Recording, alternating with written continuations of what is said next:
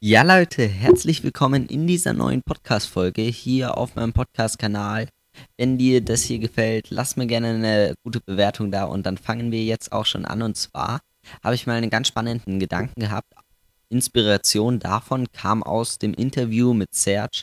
Das war das letzte oder vorletzte Interview, das online gegangen ist. Ist wirklich ein richtig cooles Interview gewesen. Habe ich mir selbst auch nochmal angehört und da selbst für mich nochmal ein paar Sachen rausgezogen. Eben auch das hier. Und ja, das kommt wirklich selten vor, dass ich mir eine Podcast-Folge nochmal selbst anhöre, weil ich höre nur ein bisschen rein, ob der Ton und alles passt. Aber so ganz anhören tue ich eigentlich ganz, ganz selten. Aber da war das der Fall, weil ich da wirklich auch selbst noch was lernen konnte. Weil während dem Interview konnte ich natürlich nicht irgendwie mir so viel merken, weil ich da schauen musste, dass die Aufnahme läuft, dann irgendwie überlegen, was ich als nächstes frage.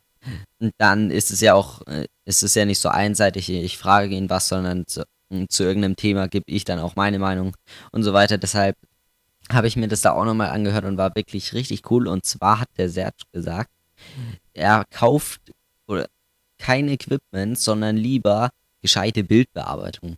Sprich, wenn du kein Geld für Equipment hast, dann lern doch einfach die Bildbearbeitung. Das fand ich richtig krass und überlegt mal, das stimmt. Ihr könnt es wirklich machen, wenn ihr jetzt ein Objektiv habt. Äh, oder sagen wir mal eine Kamera.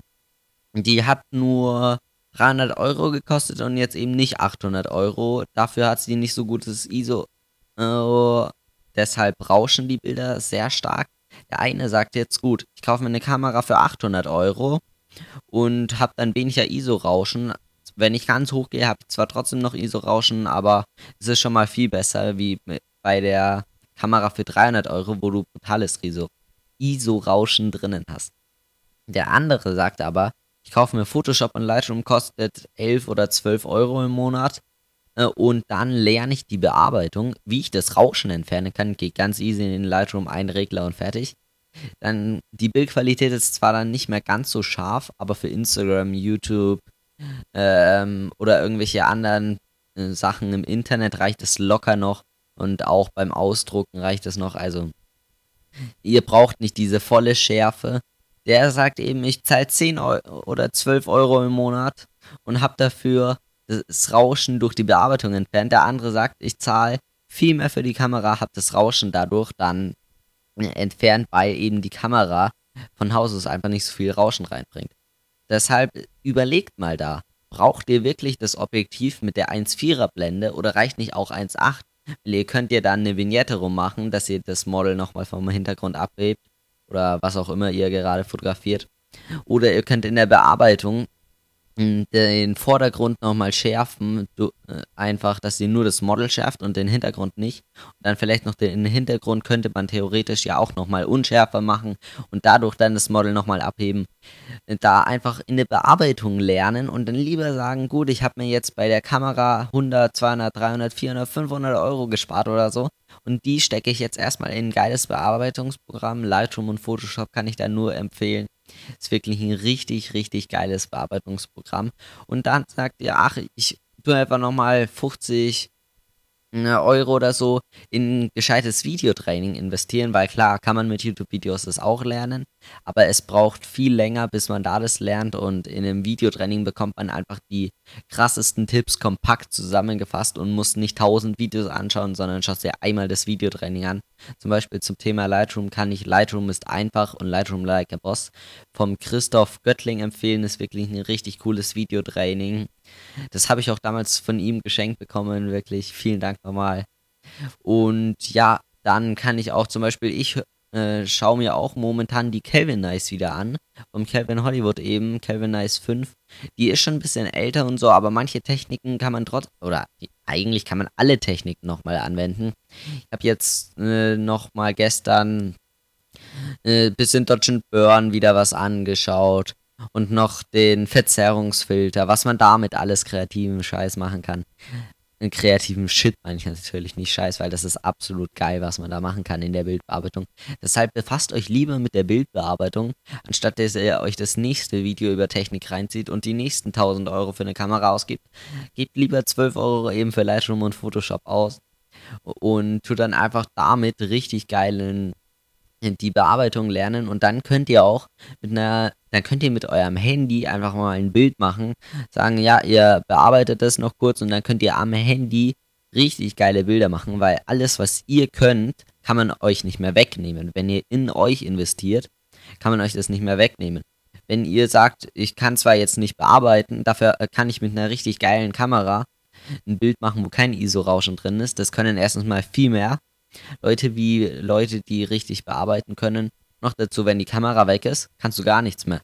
Der andere, der mit dem Handy äh, oder mit einer Kamera für 300 Euro ein Bild machen kann, was zwar erst noch voll verrauscht ist, dann kann er aber das Rauschen entfernen. Ist jetzt nur ein ganz ein easy Beispiel hier mal.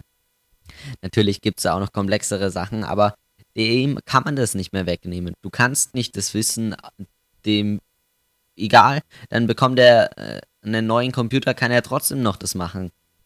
Sofern er halt noch einen Computer hat, aber ihr wisst, was ich meine. Die Kamera ist weg, dann könnt ihr es nicht. Das liegt an der Kamera, wenn ihr das könnt, dass wenig ISO-Rauschen da ist. Oder wenn es an euch liegt, kann man euch das einfach nicht mehr wegnehmen. Ich hoffe mal, ihr versteht, äh, was ich hier sagen will. Und ja, das ist einfach wirklich richtig geil. Auf diesen Gedanken kam ich ehrlich gesagt auch lang nicht.